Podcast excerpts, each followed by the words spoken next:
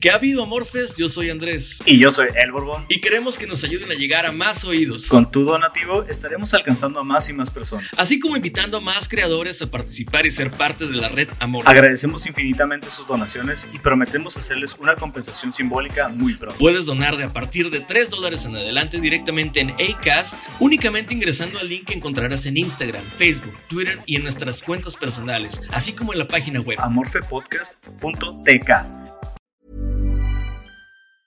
Say hello to a new era of mental health care.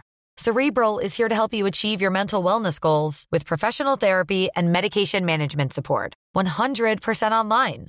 You'll experience the all new Cerebral Way, an innovative approach to mental wellness designed around you. You'll get a personalized treatment plan from a therapist, prescriber, or both in a safe and judgment free space. Your cerebral therapist or prescriber will outline a customized plan with clear milestones along the way so you can get to feeling your best. With Cerebral, you're not alone in your mental health journey. We're here to empower you to live a fulfilling life. So take that first step towards a brighter future and sign up today at cerebral.com slash podcast and use code ACAST to get 15% off your first month. Offer only valid on monthly plans. Other exclusions may apply. Offer ends July 31st, 2024. See site for details. Ah, pues A ver, qué pedo yo, mis maestros, lo que puedo decir es que de los 30 que he tenido en la carrera, güey, no sé, tres, tres son competentes, güey. Así, tres. ¿Incompetentes o competentes? No, tres son competentes, los demás son incompetentes. Ver. Tres de 30, güey. Pasa, pasa mucho, este, pasa mucho que, que simplemente son recién egresados o es gente que en, en, los dos extremos, o son recién egresados o es gente que ya tiene mucho tiempo ahí. Lamentablemente, a veces el tiempo es el peor enemigo del maestro porque no se actualizan y aparte, o sea, dentro de sus características, ser necios y reacios a mantenerse en su idea de que todavía están dando clases en los noventas o en los, en los 2010, porque ya estamos hablando de toda una década, ya lo de hace 10 años ya ahorita puede llegar a ser hasta, de cierto modo, inservible, ¿no? Pero son tan necios, reacios de, quedarse en esa, en esa década, en su prime se podría decir, que se vuelven completamente este, unos muebles, básicamente, se vuelven parte de la, de la universidad de cierta forma, ¿no? Que, que dejan de ser en este caso competentes para sus materias o para enseñar en general, ¿no? No sé cuál fue tu experiencia de universidad, pero la mía en ese sentido, no sé en promedio cuántos maestros tengamos, alrededor de unos 20, 25 diferentes, 30 tal 30 yo he tenido, yo en total he tenido 30, pero uno se vale porque una materia me la dieron tres personas diferentes por diferentes motivos. Pero yo sí hice el recuento y fueron 30, güey. Sí, y, que el, promedio de, competencia sea tan bajo, está, está cabrón, pero a veces eso, ese, ese promedio de competencia de los maestros responde proporcionalmente a la competencia de los alumnos también. Mm. No, no, no te pasa eso también. Sí, güey, la neta, va a sonar bien mamón, pero si en un salón somos casi 50 alumnos, güey. Bueno, ya ahorita en estos grados, los últimos grados, pues ya no, ya son menos. Pero en primero yo me acuerdo, güey, de, casi 50, güey, que entrábamos al salón. Neta, como 5, güey, le poníamos atención en verdad o le, echábamos ganas, leíamos por nuestra cuenta. Eh, estábamos interesados en la carrera, como 5, güey. Los demás, no. Los demás estaban por estar. Y se notaba un chorro, así que pues, es fácil ser maestro de esos güeyes, creo yo. Amor, amor, amor, deconstruyendo lo conocido. Amor, deconstruyendo lo conocido. Bienvenida, bienvenidos sean hasta donde sea, cuando sea y como sea que se encuentren. Mi nombre es Andrés, me dicen Andy y pues nuevamente está aquí con nosotros el Borbón. ¿Cómo estás, Borbón? ¿Cómo fue tu semana? ¿Qué tal? Todo bien, bastante bueno este fin de semana, la neta. ¿Qué hiciste o qué? Existir como toda la semana y toda la semana pasada y antepasada. Bueno, pues nada más para comenzar el día de hoy tenemos eh, pues, diversas cosas que platicar. Sí, siento que sería bueno aclarar que seguimos en pandemia, seguimos a distancia. Capítulo número 2. Este es el bueno. Este, el pasado era pura paja. Era para ver qué, qué salía, pero este es el bueno. Este ya es de los que les vamos a echar ganas, según yo, ¿no?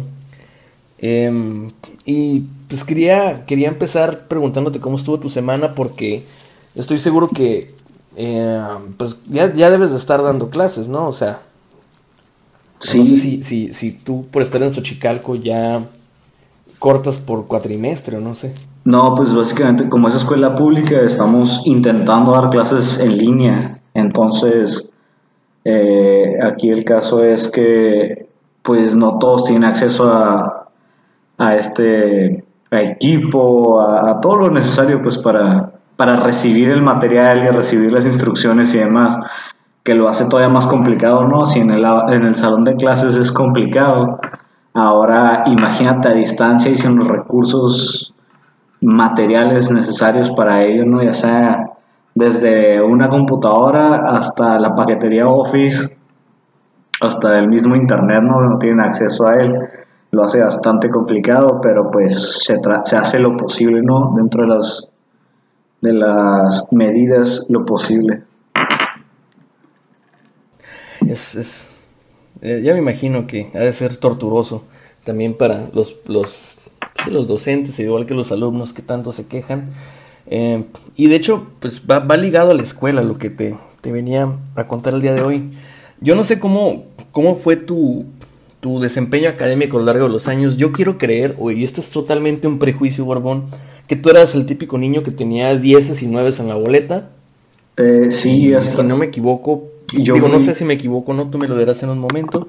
Pero yo pienso que, que, así fue por lo menos toda la primaria. Yo fui ese niño de la primaria que nada más sacaba dieces, pero también era el típico niño que, que no, no se esforzaba, que simplemente tengo una muy buena memoria, tengo datos totalmente innecesarios en mi cabeza y así como tengo datos innecesarios, tenía los datos para poder sacar los 10 siempre. Y jamás me tuve que esforzar. Entonces, si, si, si le preguntas a alguno de mis maestros, ni se va a acordar muy probablemente de mí, y si se acuerda, te va a decir básicamente que, ah, muy inteligente, pero muy flojo. Siempre le decían eso a mi mamá, igual, igual de mi hermano, entonces, este, esto, corre la sangre. Te, lo apuntaban, ¿no? Hasta te ponían comentarios así en la boletita de, platica mucho, o se distrae. No, fíjate, no, no, soy, no soy distraído académicamente, soy, eh, nada más eh, necesito estar haciendo otra cosa mientras estoy poniendo atención ya sea rayando en un cuaderno, haciendo rayas nada más o, cualquier actividad con mis manos en lo que pongo atención porque eh, me, aburro rápido. Entonces, pues básicamente eso, no, no, no platicaba ni nada de eso, pero era el, mi cuaderno estaba en blanco, o sea, pedían tareas, trabajos y demás, ni un solo trabajo, ni una sola tarea y demás. Y, pero al final del día, como el sistema educativo te presta la opción de los exámenes. En los exámenes, pues ahí salía la memoria y con eso. Es que, ah, fíjate que eso de que se, se basa en la memoria, a mí no me queda claro a qué se refiere. Digo, sí entiendo el concepto, ¿no? Pero se me hace, se me hace vago o no, yo no creo que el hecho de que tú aprendas cosas de memoria esté mal. De hecho, necesitas aprender cosas de memoria para muchas cosas, pero a lo mejor más a nivel Em, a nivel académico, ya, ya en universidad.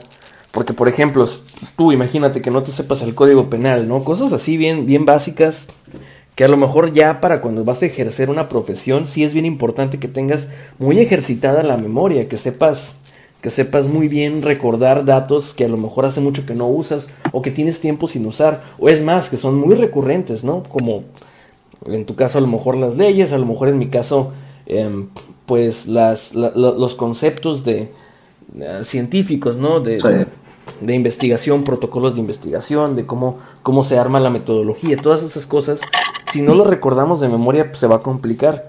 Y te preguntaba lo de, lo de desde niño, porque, pues yo, por ejemplo, fui un niño que tuvo pues la boleta llena de nueves y dieces, la primaria. Y en la secundaria vino un declive bien grande. Yo toda la primaria tuve diferentes maestros porque yo estaba en el Instituto Patria y como hasta cuarto de primaria.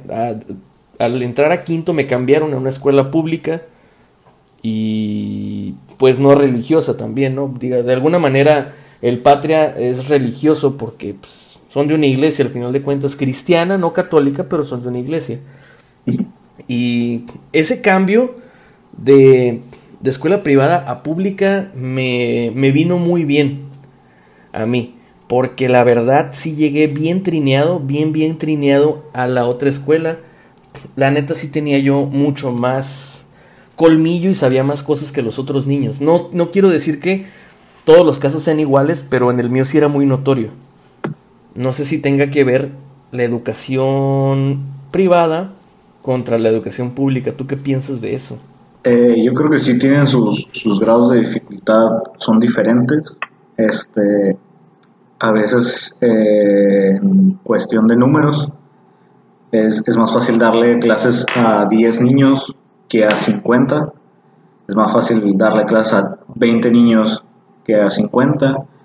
Y dependiendo de las zonas, eh, siendo muy extremista, es mucho más fácil que un niño bien comido, que durmió bien, en su cama bien hechecita y demás, que normalmente cuando vas a una privada tienes todos estos, estos pues, ventajas, se podría decir, o, o em, no quiero llamarlos privilegios, porque no son de ninguna forma privilegios, porque, porque es lo normal, lo que todo el mundo debería tener acceso a, ¿no?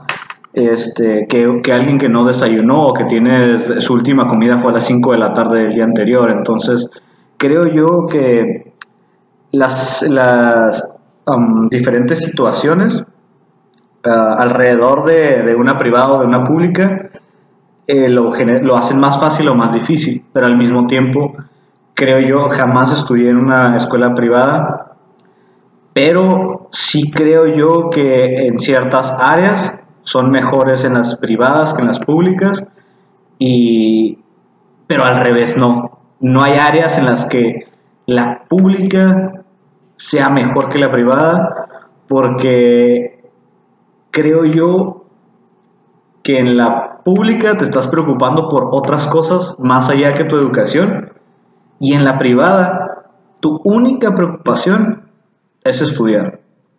Entonces creo yo que sí hay una gran diferencia. Entonces, no sé, creo que desde el punto de aprender el sacrificio que hacen tus papás para mandarte a la escuela, eh, de ahí parte todo. El que no entiende que, que, su papá está sacrificándose o su mamá está sacrificándose para que vayas a la escuela, no, no va a aprender ni, ni el más mínimo ejemplo que le pongan, creo yo. Yo pienso que, que yo estoy de acuerdo contigo, digo, al final de cuentas, a lo mejor lo que más importa es tu desempeño a nivel profesional, digo, a nivel académico um, profesional, es decir, cuando estás buscando a lo mejor un título universitario. Yo creo que ese es el bueno, o sea, puede ser un desastre en la prepa, puede ser un desastre en muchos lugares, pero si aprendes lo suficiente de esos lugares, si pasas con calificaciones bajas, no importa, pero pasas, pero apruebas, pero le sacas provecho, y eso lo demuestras a nivel universitario, pues simplemente para mí significaba que a lo mejor no te importaba tanto toda la paja que había en medio, pero lo que te importa más es el destino final. Digo, puede ser. Pero este eso lo verá, lo verá, lo verá cada quien diferente. Eh, ¿Tú a qué edad supiste que querías dedicarte a la abogacía? Bueno, o, o, o más bien ser, ser abogado, pues, o sea, estudiar leyes. ¿Cómo es que se dio ese, ese, yo, ese resultado? Yo siempre, siempre, siempre he querido hacer dinero nada más.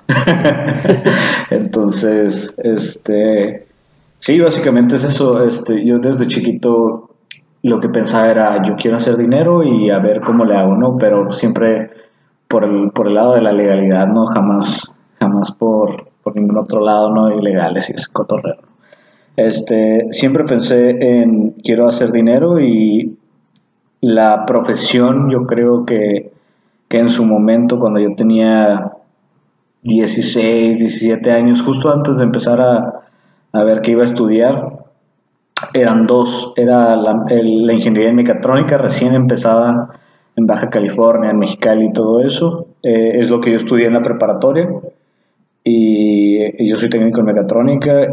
Y justo antes de elegir la carrera, eh, elegí derecho porque a un familiar que también estudió la carrera eh, me comentó que pues había buena feria en el ámbito este y después ya que lo pensé fue sí cierto o sea es un área que puedo trabajar en algo de gobierno es, es dinero seguro eh, y esa seguridad, esa comodidad de estar cada quincena cobrando después de ir a trabajar y demás, era algo que yo siempre eh, volteaba a ver, ¿sabes? Como era como que "Ok, yo quiero hacer eso, yo vengo de una familia de maestros, entonces al final del día, X o Y situaciones me alejaron de la, de la abogacía en cuanto a, al litigio y, llegué a la oportunidad de empezar a dar clases y curiosamente empecé a dar clases de inglés en preescolar. Este, ya de ahí, eh, a través de eso, pues seguí y ahora doy clases de historia a nivel secundaria, historia e inglés en secundaria. Y obviamente en algún momento quiero um, echarle la mano a mi alma mater UABC y dar clases de derecho de nuevo ahí con, con mis colegas, ¿no? Pero así, así fue mi camino de llegar a mi carrera y, y tratar de, de ser un mejor sujeto a través del dinero, nada. más. El dinero es mi motivación. Es que se vale.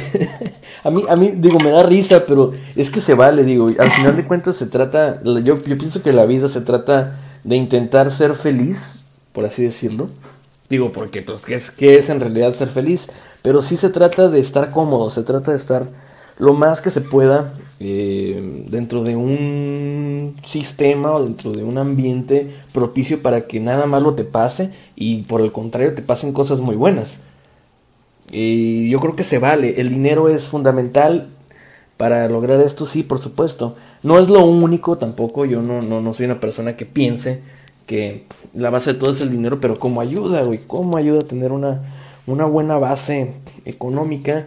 Em, y es, es bien válido. Yo siempre le he dicho a las personas que dicen, yo no busco el dinero, diría, pues, güey, o sea, a lo mejor no buscas el dinero directamente, pero sí lo puedes intercambiar por cosas que te hagan sentir bien y que propicien ese ambiente, cuidado, que quieres, ¿no? O sea, no, no estamos hablando nada más de lo material o de lo que le llaman material, sino de las cosas que te rodean, ¿no? Las posibilidades que te abre tener acceso a, un, a una buena suma. Quien piense que el dinero no es, no es um, gran motivante para el ser humano, pónganse a pensar en tres actividades que pueda llevar a cabo sin gastar un solo centavo en ellas. Y de las tres les puedo decir que una es respirar y la otra es dejarse crecer las uñas. Las demás normalmente van a necesitar gastar por lo menos un peso en algo. Entonces, si tu motivación es el dinero en algún momento de tu vida, no eres una mala persona, no estás mal. Mucha gente le tiene miedo al dinero, es el pensamiento de casi todos los mexicanos, ¿no? Ah, es que el dinero y qué tal si te secuestran, qué tal si te hacen esto o si te hacen el otro, pues sí, pero qué tal si no. Y ya no fuiste eh, ese empresario millonario que pudiste haber sido o ese ingeniero que gana 50 mil dólares en el gabacho nomás porque, ay, qué tal si te pasa algo, ¿no? O sea, no hay que tenerle miedo al dinero. El dinero, sí es cierto, no lo es todo. Este, primero es, no sé, la familia, la salud, todo eso que es intangible a veces y el dinero ayuda muchísimo. O sea, Desde ahora te van a conocer como el Material Boy.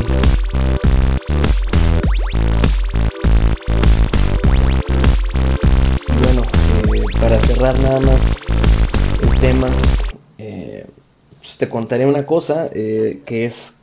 Mucha gente me pregunta a mí cómo es que yo llegué a decir que iba a estudiar psicología. Y no me lo vas a creer, Borbón. ¿Cómo es que... Si yo te cuento no me lo vas a creer porque yo sé que tú y yo hemos tenido conversaciones y quien me conoce eh, sabe que, que sí me apasiona mucho la psicología, que sí estoy muy metido y que me he leído muchos libros, que he hecho investigación inclusive, que experimentado y, y me, me he inmiscuido mucho en la psicología, pero fíjate que yo llegué a estudiar psicología por las razones inadecuadas, ¿sabes? Ok. Este, no fue por dinero. Yo sí, sí te puedo decir que no fue por dinero, tontamente. Eh, muchos, psicólogos, muchos psicólogos confirman. Uy, casi todos que andamos de Uber Eats o así. Em, el, el- el rollo es este, mira. Ah, yo, yo me empecé a leer, yo trabajaba en Gameloft por allá de 2013 a 2010 2016, 17 creo. Trabajé en Gameloft. La verdad duré muchos años en ese hoyo y no lo digo en mala onda, Gameloft es una empresa muy padre y todo. Pero ah, es un poco conformista estar ahí, ¿sabes? Eh, un saludo para quienes nos, escuchan que son de Gameloft. Este, pues tengo varios, eh, de hecho. Un saludo, por cierto, a, a- Dante, que nos escucha. Siempre me anda, me anda echando porras con el podcast. Pues sí, sí, siento yo que estaba en un hoyo, hon- honestamente, no estaba ni para adelante ni para atrás. Me dedicaba a ganar dinero para pistear y salir con morritas y todo esto, ¿no? O sea, así estuve buen rato. Eh, Otra, en otra ocasión les cuento por qué llegué a ese punto, pero sí empecé a leer, digo, en Gameloft una, hubo una época en la cual parecía que la empresa iba a cerrar y que nos íbamos a quedar todos sin trabajo. Y no había trabajo, o sea, tú estabas en tu lugar, pero no te llegaba trabajo que hacer. No te llegaba nada que hacer, tú estabas nada más ahí subsistente y te estaban pagando, sí me estaban pagando, pero la verdad era... A, nadie le deseo seis meses de empleo pagado pero sin nada que hacer. De verdad es torturoso. Es, es una tortura que tengas que ir ocho horas de lunes a sábado a sentarte en un escritorio sin hacer nada. Em, me acuerdo que me puse a leer a Freud, me puse a leer a Jung, me puse a leer a Adler, me puse a leer a varios psicólogos, me, me puse a leer a sociólogos también, a, a filósofos de la ciencia, como Mario Bunge. Eh, sí me puse a leer a varios autores, pero el que más, más me atrapó fue Freud. Pero no porque yo dijera, ah, qué fascinante. Yo decía, es que lo que dice este señor tiene que ser mentira. Básicamente lo que él decía era que todas las mujeres quieren tener pene y que todos los hombres quieren meterle su pene a su papá. Así tal cual, ¿eh?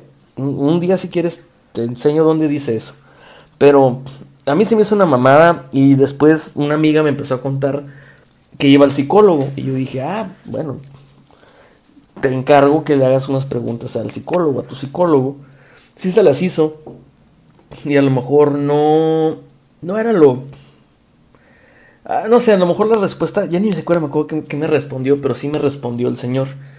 Total que yo dije, no me quedé como que muy conforme y siempre tuve yo la inquietud, honestamente, de hacer cine, de hacer, cine, de, de hacer películas, de escribir guiones y filmarlos. Hacer- Y eso estaría hacer- perrísimo. Sí, o sea, y, y sabes que está bien padre y todo, pero está choteado y es imposible hacer cine en México si no eres el hijo de papi, güey, la neta.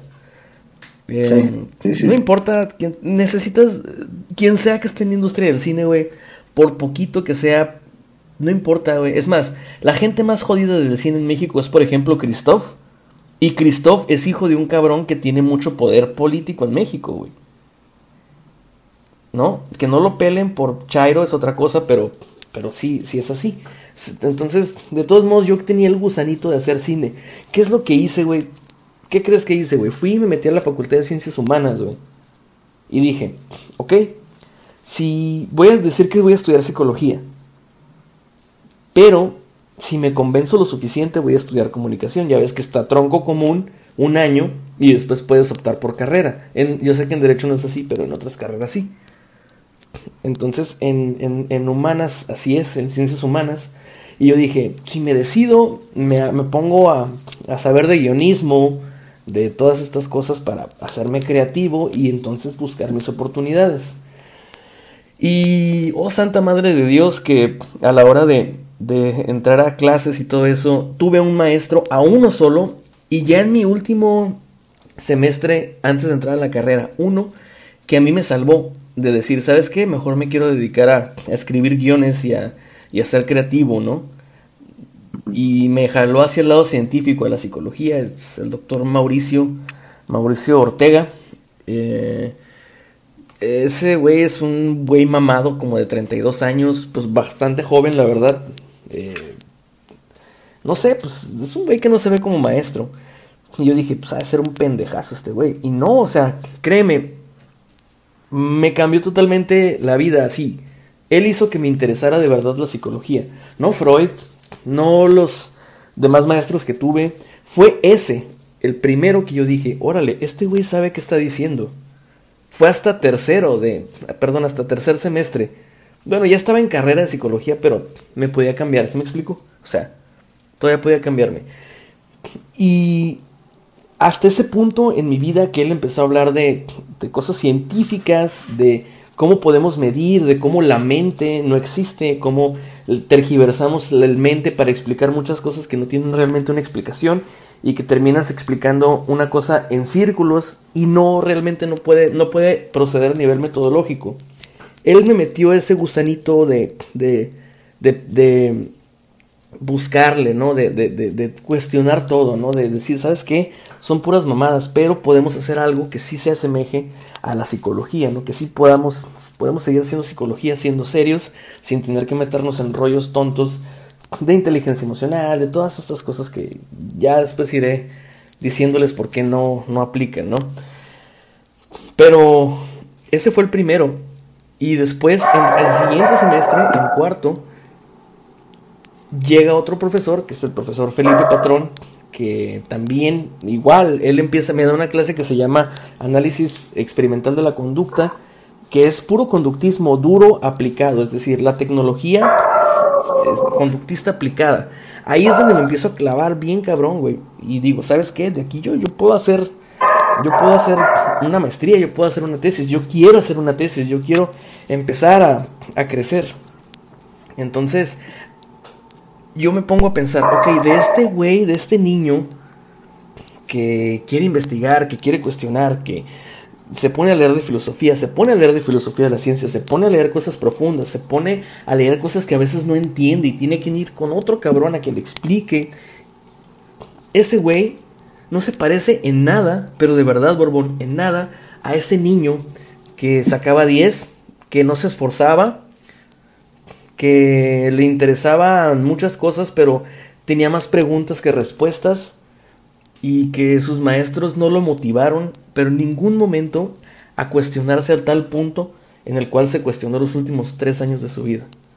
A mí se me hace impresionante eso. Sí, sí, sí digo, ¿cuál es la chance de que yo terminar haciendo esto, siendo esta persona que soy, a ser cualquier otra persona que que tiene ya su título de psicología tal vez, pero que no saben qué están haciendo. 20 años, 20 años no pasan en vano. Este está muy, muy cabrón ese tipo de experiencias, ¿no? O sea, ahora que lo pienso, ya que, que, hice memoria, de, de morrillo yo quería ser cronista. Yo quería ser cronista y siempre es bien sabido que aquí en México, Baja California, esas carreras no existen, ¿no? Y, y doné ese, ese sueño para recibir el, el, el, ¿cómo se podría llamar? El deseo de, de, sobresalir en alguna otra rama de mi vida, ¿no? En alguna otra materia. Y, y, tienes toda la razón, 20 años no, no pasan en vano, ¿no? O sea, son un conjunto de todo que en un semestre o cuánto tiempo te dio clase esa persona que te motivó a, a decir, hey, esto me gusta, esto es algo que a mí me interesa y esto es lo que yo quiero hacer. ¿Cuánto, cuánto tiempo te dio clases? No, seis meses, los cuatro meses. Cuatro meses. Cuatro meses. O sea, 20, 20 años de tu vida cambiaron en cuatro meses. Bueno, tu perspectiva más bien, ¿no? Sí, sí, sí. De cómo no de cómo pensar, sino de cómo ver las cosas, ¿no? Te volviste más... Mm, con más hambre, se podría decir que tienes más hambre de, aprender, de más urgencia de aprender. Yo, yo sé, yo, yo sé que puedo dominar esto, yo entiendo esto, yo... Y, y fíjate que es, es bien curioso cuando yo recién salí de la carrera, pues le estaba pegando al litigio, le pegaba esto, le pegaba al otro. Por X o Y situación llegué a, a caer a, a telista 3, 4 años después, ¿no? Ajá. Pero antes de eso, con mi, con mi pareja actual, que ahora es mi esposa, estaba viendo, ella quería hacer su maestría en Guadalajara. Entonces yo dije, si ella se va a Guadalajara, muy probablemente yo la tengo que alca- alcanzar allá, de alguna forma. Entonces empecé a buscar posibles eh, maestrías que yo hiciera de aquel lado o, o- o algo en que ocuparme, ¿no? Y encontré, sin malos recuerdos, la Universidad de, de Guadalajara, o la Universidad de, sí, es la Universidad de Guadalajara, la que tiene la especialidad en conductismo, ¿no? Entonces me llamó la atención la materia y curiosamente, por X o Y de situación, ninguno de los dos se movió, nos quedamos aquí en, en, en Mexicali. Y, y a los años te conocí a ti y otra vez este, este tema cayó en la, en la mesa, ¿no? Y creo yo que, que pues la vida es un ciclo, ¿no? Diría Bad Bunny. y al final del día, este, hay ciertas cosas que, que nos van a mover y que vamos a tener que hacer, ¿no? En este caso, para ti la psicología fue el camino de la realidad y para mí eh, de ser el, el cajero de Blockbuster a ser el, el maestro de historia ahora y, y en algún momento sé que mi, mi maestría o mi especialidad va a ser en algún tema relacionado con eso, ¿no?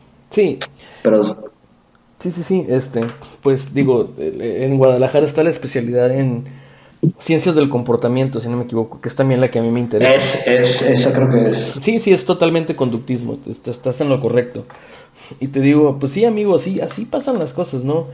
Y a mí se me hace bien curioso cómo de alguna manera saltas de un lado a otro sin que te lo esperes, sin que realmente lo estés pensando y en un, en un abrir y cerrar de ojos ya sabes a qué te quieres dedicar. Yo por eso le quiero decir a la gente que tiene, que tiene hijos y que nos escucha que de verdad no hay prisa, no hay por qué estarlos chingando desde ahorita qué quieren ser qué es lo que quieren, a qué se quieren dedicar, qué es lo que van a hacer de su vida, todas estas cosas absurdas que de repente nos llegan, nos llegan a, a- a- cuestionar cuando somos niños o que los papás llegan a hacerles. Yo la verdad siempre soy de la idea de que no hay prisa, sabes que no hay por qué te tengas que apresurar. El, el niño solo te va a decir, o él solo, a lo mejor cuando sea un adulto. Es más, a mí se me hace más responsable que entres a la universidad de unos 23, 24, 25 años, ya con a lo mejor algo de experiencia laboral, ya con a lo mejor con algo de experiencia en la vida, para poder decir, ¿sabes qué? Tengo ciertas habilidades, se me facilitan ciertas cosas, hay cosas que puedo hacer, hay cosas en las que puedo mejorar y hay cosas que de plano no me interesan. No tenerlo que descubrir metiéndote a tres, dos, tres carreras, ¿me explico?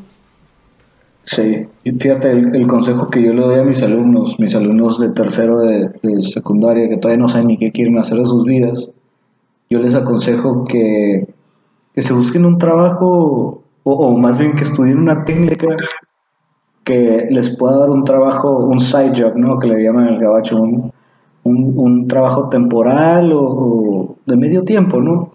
Este, que al final del día les pueda pagar esa carrera que ellos quieran y que al final del día no los obligue a hacer eso. ¿Sabes cómo? O sea, yo creo y yo soy de la idea que, por ejemplo, a veces estudiamos algo y, ah, es que estudió contabilidad, tiene que ser el contador y tiene que ser súper contador.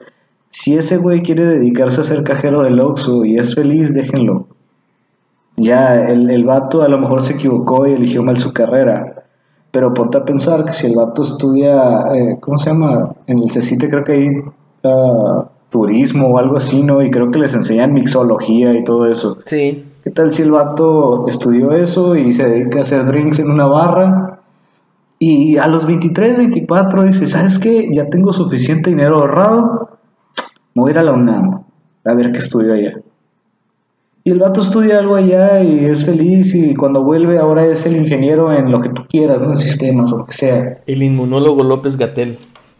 Pero el vato se tomó el tiempo y decidió y se dijo, hey, ¿sabes qué? Esto me hace feliz, esto está chido, esto me gusta, esto voy a hacer, ¿no? O sea, Y al final del día tienes una carrera que te da dinero y es una carrera que te gusta aparte, ¿no? Que es dos cosas que a veces no logramos complementar. Pero es cierto esa presión que dices que dan los papás, la familia y demás, que tienes 15 años y ya, hey, ¿qué vas a hacer cuando seas grande? ¿En qué universidad te vas a apuntar y demás? Déjenlo, lo sabe, ustedes tampoco sabían, ustedes los obligaron a decidir. Y mírense cómo están ahorita, miren cómo arruinaron el sistema. o sea, es más que evidente que no estaban preparados para nada. O sea, sí, no. Hay gente que ya está jubilada y tienen 50 años. Eso quiere decir que a los 20 años ya estaban desarrollando el trabajo que estaban haciendo. O sea, ah, ¿qué estabas haciendo a los 20 años? o sea, es muy, muy complicado eso.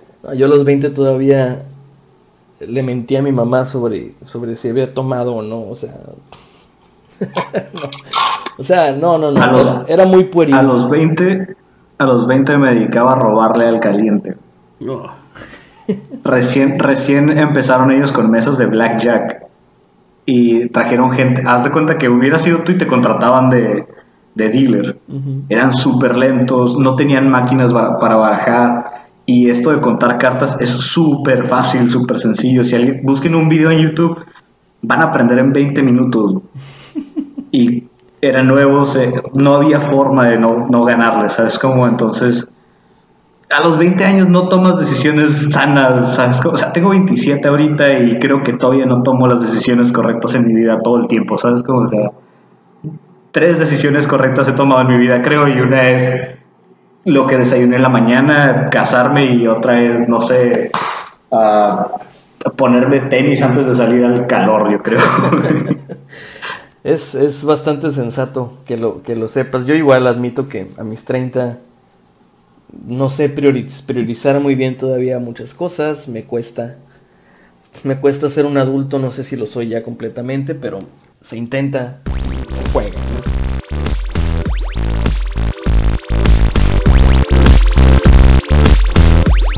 Ahorita que estábamos hablando, eh, me, me acordé que Hablábamos de hace 20 años. Hace 20 años, pues era el año 2000. Era el año 2000. Eh, te voy a dar algunos, algunos milestone. ¿Cómo? Voy a sonar bien mamón, pero no sé cómo se dice milestone en español. Mm, ¿Eventos? Eh, ¿Hitos? ¿Hitos? Sí, llámalos eventos, porque la verdad no sé cómo se traduzca al español. Déjame ver si, si existe una. vamos a usar una píldora de, de Wikipedia o de Google. Aviéntatela. Milestone en español, hitos. ¿Ves? Sí, sí, sí. De atiné. Es que me acordé de hito por. Fíjate, por el BJJ, por el. Por el. Por el. por el. ¿Cómo se llama? Ah, el, el jiu-jitsu brasileño que. Que hay ciertos hitos como Royce Gracie, Helio Gracie y, todos ellos, ¿no? Me acordé de eso. Bueno, este. ya regresando al tema otra vez. Hay que, ya, ya se extraña la UFC. Espero que pronto vuelva. Digo, ojalá. Ojalá. Mira, lo que pasaba, primero que nada, eh, estábamos todos del 99, de las 12.59 AM, digo, de las 11.59 PM a las 12 AM, es decir, del 99 al 2000. Eh, lo voy a decir otra vez. El 31 de diciembre de 1999 a las 11.59 a eh, primero de enero del año 2000 de, eh, de enero eh, primero de enero del año 2000 sí tal cual. Sí sí. Em, se esperaba primer año del, nuevo milenio. Sí y se esperaba una catástrofe que no ocurrió y nunca llegó el Y2K y no estamos hablando de, de, Jericho, ¿no? De, de Chris Jericho, estamos hablando del verdadero virus informático que se supone que iba a acabar con la vida como la conocíamos, ya que las computadoras iban a desconfigurar, ya que no estaban em, programadas para soportar un cambio de dos dígitos a cuatro. Entonces íbamos a volver al año cero y entonces iba a decir que tenemos cero años, ¿no? Entonces iban a empezar a haber muchas fallas a nivel global. Nunca pasó. Yo la verdad estaba muy niño, tenía nueve años cuando, cuando eso pasó. Entonces, en realidad, no entendía muy bien, pero yo tenía una camiseta que decía Y2K. Eh, era como marca de ropa, güey, te lo juro. Eh, y era, era mi favorita, aunque no sabía ni qué, güey. Pues otra cosa que pasaba es que ya empezaba el internet a hacer un boom. Eh, AOL, America Online, eh, anunciaba que había comprado Time Warner para empezar a distribuir por medio del cable coaxial internet a modems. Mm, ya estábamos con todo, güey. O sea, ya no iba a ser el, el- el típico sonidito que lo voy a poner aquí de clipes, como el. Sabes, lo voy a poner ahí. Sí, sí, sí, sí.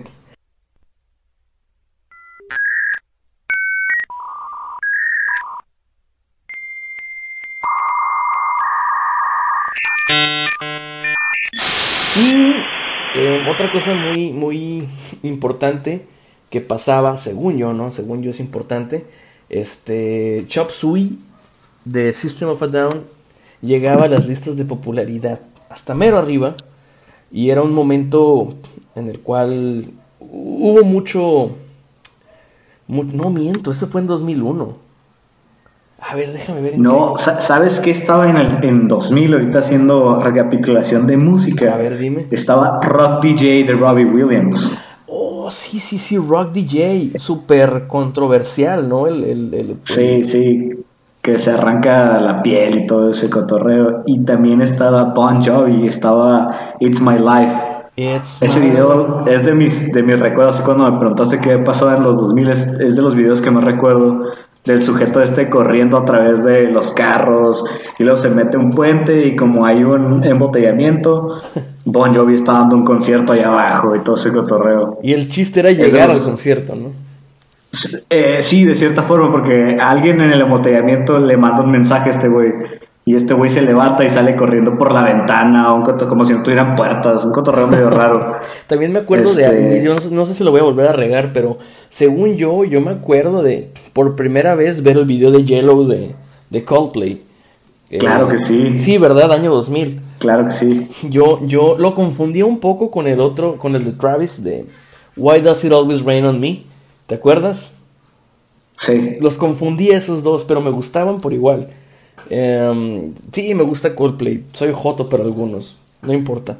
Hey, Este, Coldplay es la mejor banda en la existencia. Si pueden, vayan y vean Live in Colors, creo que se llama. O Live in Colors, creo que se llama el, el documental.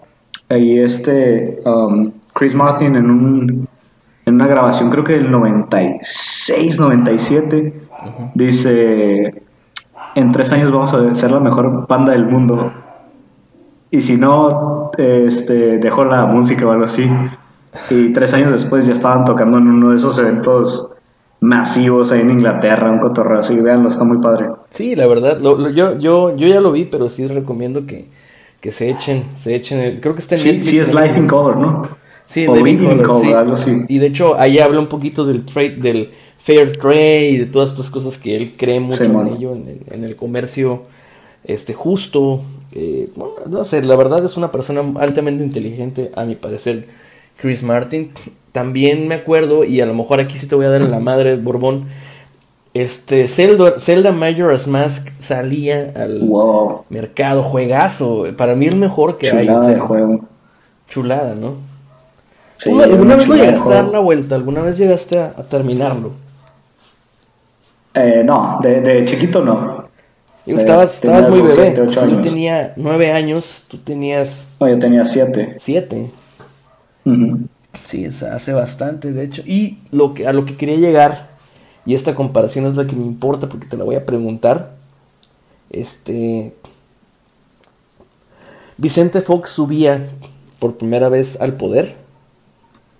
De hecho, de hecho es el primero de diciembre, si no me equivoco. Eh, ah, no, no, Del no, no. 99. Fue antes, fue, fue, tuvo que ser en el 99 cuando él subió al poder. Eh, pero él, eh, ah no, sí fue en diciembre, de hecho, el primero de diciembre, tuvo que ser el primero de diciembre del 2000, cuando toma, la- Ah. to- toma posesión y festeja dándole tamalitos y atole a niños huérfanos, él y Martita. Sí, qué imagen tan preciosa, ¿no? Mm, Algo emotivo y justo donde, donde más nos pega, ¿no? En, en, No, no mames, güey. Yo la verdad- No es emotivo eso. Es una mamada, güey. Era, y ahora le dice populista a mucha gente. Oye, y yo, yo me acuerdo, era un, era un fenómeno, era un fenómeno. Yo era un niño meco, la verdad, que, que quería ser skater y nada más se chingó las rodillas queriendo, queriendo hacer, hacer trucos. Pero, digo, sí medio, le, sí medio le sabía la patineta, la neta, para que te voy a decir que no. Pero tampoco era la gran cosa. Me hice más daño de, de lo que saqué bueno de ahí.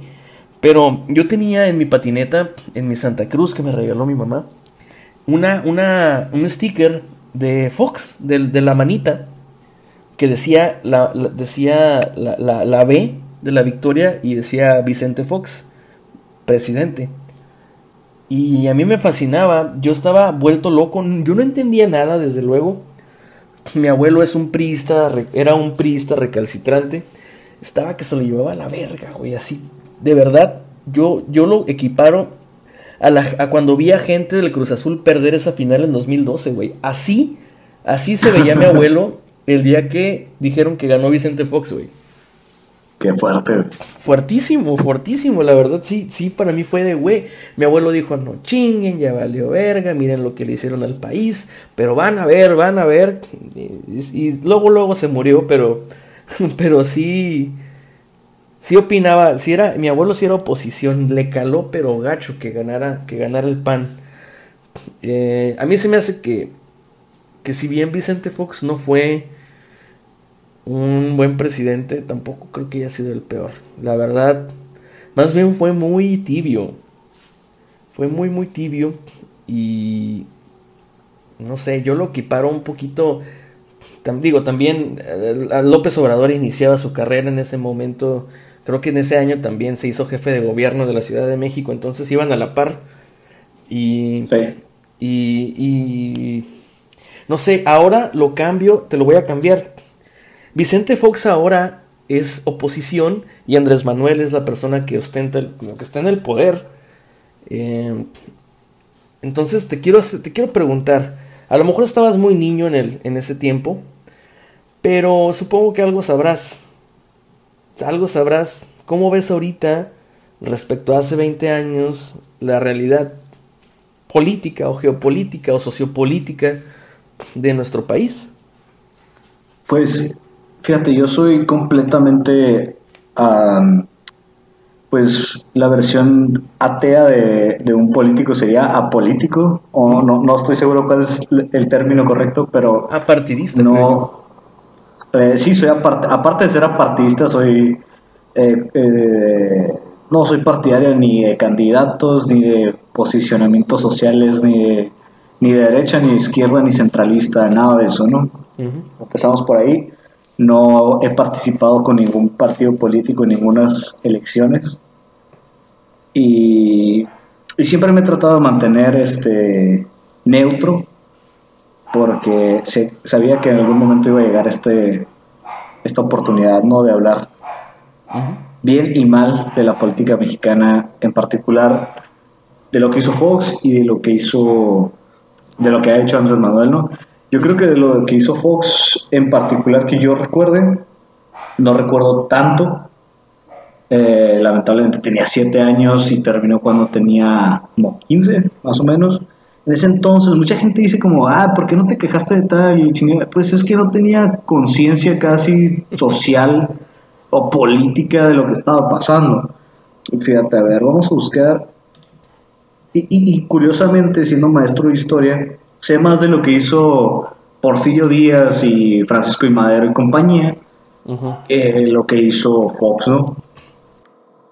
Pero eh, de respecto de la oposición que genera hoy en día Fox pre- eh, en cuanto a, a Andrés Manuel López Obrador, yo creo que, que si ya tuviste tu oportunidad de hacer las cosas y no las hiciste, habrías de, de cerrar el pico un poco, ¿no? O sea, oye, ¿cómo me vienes a decir que puedes hacer tal cosa o aquello? Y tú no lo hiciste en su momento, ¿no? Sí, es cierto, no deja de ser un ciudadano mexicano que puede exigirle al actual presidente, y Claro. no, no estoy defendiendo para nada a Andrés Manuel López Obrador, creo yo que se está quedando muy corto con todo lo que dijo él que podía lograr. A mí me queda claro que Porque- tú nunca defenderías a Andrés Manuel López Obrador, no te preocupes. Yo, yo lo No, sé. para nada, Y jamás. lo digo, eh.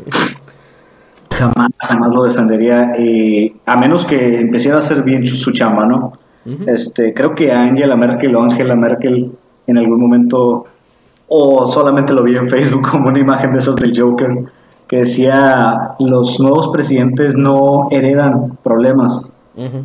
eh, sino ellos decidieron y tomaron esa convicción de ser candidatos sabiendo cuáles eran los problemas que ya existían.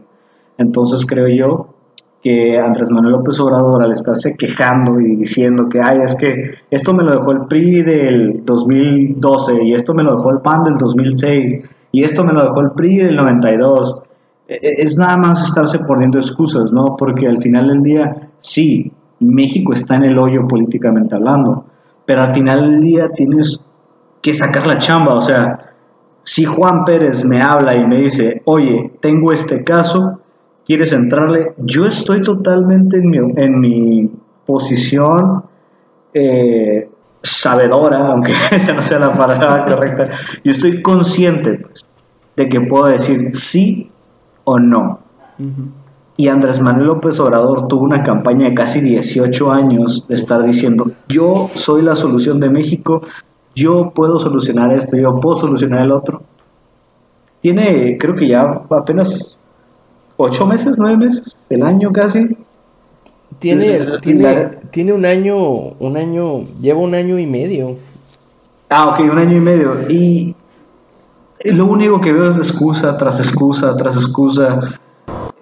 Y al final del día comprendo desde dónde viene la oposición de Fox. Comprendo porque tiene, tiene el micrófono, pues se puede decir. Él tiene ese spotlight del momento de poder. Él, él sí, si él dice algo, hay gente que lo está viendo y gente que lo está escuchando, ¿no? Que al final del día todos deberíamos de tener eso, ¿no? pero sí creo yo que a veces los expresidentes en sus quejas o en sus es que yo haría esto, yo haría el otro, hey, no es cierto, no lo harías, porque cuando tuviste la oportunidad no lo hiciste.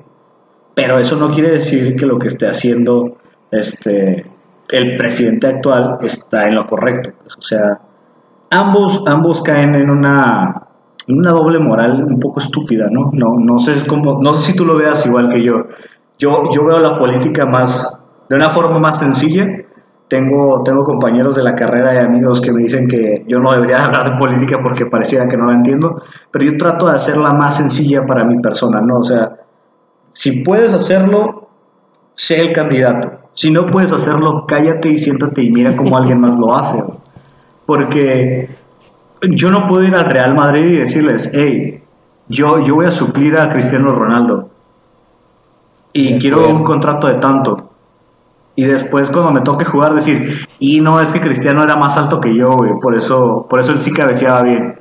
No mames, ya sabías, pendejo, o sea, qué pedo que tienes en la cabeza que te hace pensar que vas a hacer mejor las cosas que otra persona cuando no tienes las capacidades de hacerlo.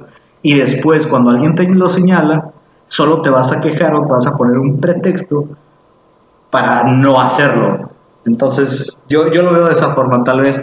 Sí, ya cuestiones de, de toma de decisiones y todo ese cotorreo ya es otro, otro cotorreo, pero yo lo veo más, más sencillo, ¿no? No sé cómo lo veas tú. Yo sí, sí, definitivamente tengo que compartir, este, por más que me haya reído, yo, yo la verdad lo considero una opinión seria y completamente coherente. Este, no, no, no, no digo yo, ¿no? Que no debas de opinar, al contrario, pero no debes de alardear de decir que cuando tú estabas en el poder, eh, tú sí hacías bien las cosas o que a lo mejor lo que critiques sea al hombre y no, no, no a la opinión. Porque digamos que yo soy de la idea de que se deben de atacar las ideas y se deben de respetar a las personas. Em, Fox, Calderón y demás no lo han hecho así. Ellos suelen atacar al hombre en lugar de la idea o del argumento. Tú sabes, como tú bien sabes, esa es una falacia ad hominem. Y en puras falacias así se van. Y el discurso es el mismo, ¿no? Cuando Sí. yo estaba, o es que tú eres un idiota, es que tú eres un Tú no tienes Sí, ni idea. haciendo una Andrés. caricatura, ¿no? Haciendo una caricatura del sujeto en lugar de decir. La verdad, sí. Y es más, yo no sé de qué se queja Vicente Fox. Porque últimamente trae el, el tema de, del aeropuerto. Ajá. Sí, cuando. Cuando Vicente Fox era presidente, él también estuvo en contra de que, de que se construyera un aeropuerto en el lago de Texcoco.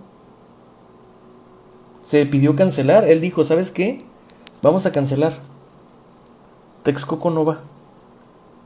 Entonces, no sé si te acuerdas de aquello de, San Salvador Atenco. Entonces, yo ahí nada más lo dejo, dejo el balón botando.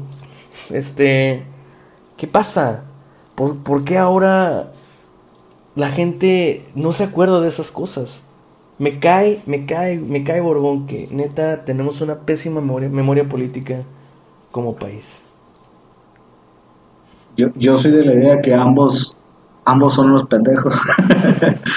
y, y que ninguno de los dos hasta ahorita tiene los resultados No, ninguno. eh, como para levantar la mano y decir, me la pelas.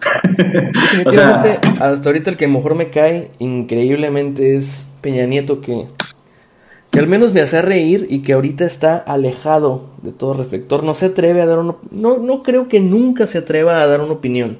De nada. Peña Nieto es el güey que iba a clases y que nada más llegaba, decía presente, se sentaba, esperaba que pasara la hora, se salía y se iba. Así de sencillo, eso es Peña Nieto. Sí. es el típico No, no hay mejor forma de describirlo. Es el, es el típico güey al que le robaban el lonche también, seguramente. Bueno, pues Borbón, otra vez muchísimas gracias por, por, por este... El día de hoy eh, estuvo bastante divertido. Igual esperemos que la próxima vez que nos veamos sí sea en la misma, en el mismo, en la misma habitación, en el mismo lugar, que deje de ser a distancia, aunque no lo creo, pero pues la esperanza muere al último, abuelita. Y pues nada más recordar las redes sociales. Eh, síganos y contáctenos en Twitter por medio de arroba morfepodcast. O sea, es, en vez de la A le pones la arroba. Eh, en Facebook es Amorfe Podcast. Instagram, Amorfe Podcast. Y eh, el correo electrónico que es amorfepodcast arroba gmail.com. Eh, tus redes sociales, Borbón. Raúl Borbón en Instagram y El Borbón con una D al final en, en Twitter. es tipster o eso o eso está planeando ser en cuanto a apuestas es bastante bueno yo sí lo he visto a él de verdad lo he visto con buenos tickets eh, de que sí cobra como puta después de, de apostar así que háganle caso la verdad es es bueno Tengo problemas de ludopatía. no estás apostando ahora con la E Liga ni nada de eso digo supongo que No, estás súper arreglado no No, nada. Bueno, pues yo, yo estoy como en Twitter como arroba AndyOffline19, igualmente en, en Instagram y mi Facebook no quiero que me agreguen a Facebook, no.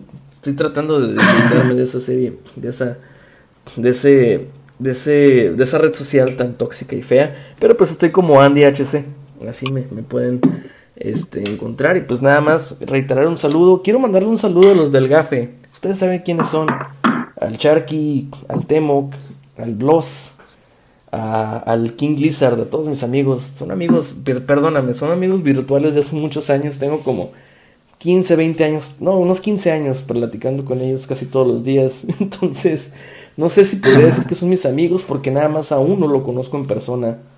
Este, ni siquiera está en el grupo, güey, así que bueno. En fin, pues Borbón, ¿alguna otra cosa que quieras decir? Nada, muchas gracias por escucharnos y síganos escuchando en el próximo tema. Fue Amorte y nos vemos en la siguiente semana. Gracias. En el 2000 busco hombres de París, un cerebro inteligente que no se emborrache en viernes. Y un tonto loco que esté baboso, ni un instinto animal que el sexo vuelva loco. En el 2000 las mujeres visten gris, los tirantes transparentes, más abierta y a la mente nos vuelve locas, un poco sonzas. Si ven a Ricky Martin.